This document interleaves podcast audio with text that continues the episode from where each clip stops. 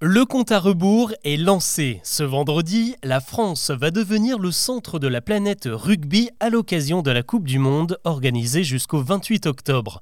Évidemment, l'enjeu est énorme, d'un point de vue sportif bien sûr, mais surtout économique, avec 2 milliards et demi d'euros de retombées financières attendues, en particulier dans le secteur du tourisme, qui devrait générer 1 milliard à lui tout seul.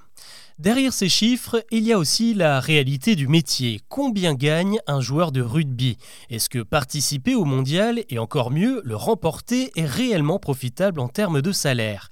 Eh bien, pas tant que ça. Même si les chiffres annoncés ont de quoi faire rêver le commun des mortels, les joueurs du 15 de France ne toucheront que 200 000 euros de primes chacun, et ça seulement en cas de victoire finale. Cette somme, ça ne fait pas longtemps qu'on la connaît, elle a été négociée au tout début du stage de préparation des joueurs au cœur de l'été avec la nouvelle direction de la fédération qui s'est retrouvée bien embêtée.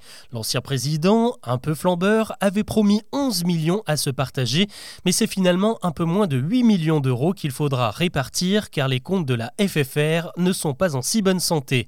D'ailleurs, c'est essentiellement les sponsors de l'équipe de France de rugby qui financent cette prime. Un chèque de 200 000 euros pour des champions du monde, ce n'est donc pas énorme et c'est d'ailleurs la même prime que pour une victoire dans le tournoi des Six Nations. Et la somme paraît ridiculement faible si on la compare avec d'autres disciplines comme le foot. Les joueuses de l'équipe de France féminine, par exemple, auraient pu prétendre à 240 000 euros si elles avaient remporté leur mondial.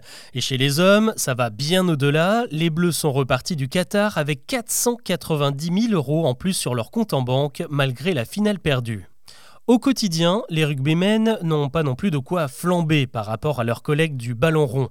Les joueurs les mieux payés du top 14 touchent environ 1 million d'euros à l'année et ce sont surtout des stars néo-zélandaises et sud-africaines qui ont bien négocié leur salaire. À côté de ça, Antoine Dupont, le meilleur joueur au monde en 2021, doit se contenter de quelques 600 000 euros bruts par saison en club à Toulouse.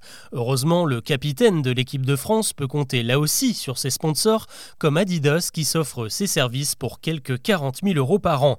Évidemment, les audiences du foot ne sont pas comparables à celles du rugby et les finances des clubs n'ont rien à voir, mais pour vous donner un ordre d'idée par rapport à Antoine Dupont, Kylian Mbappé gagne 83 fois plus sous le maillot du PSG.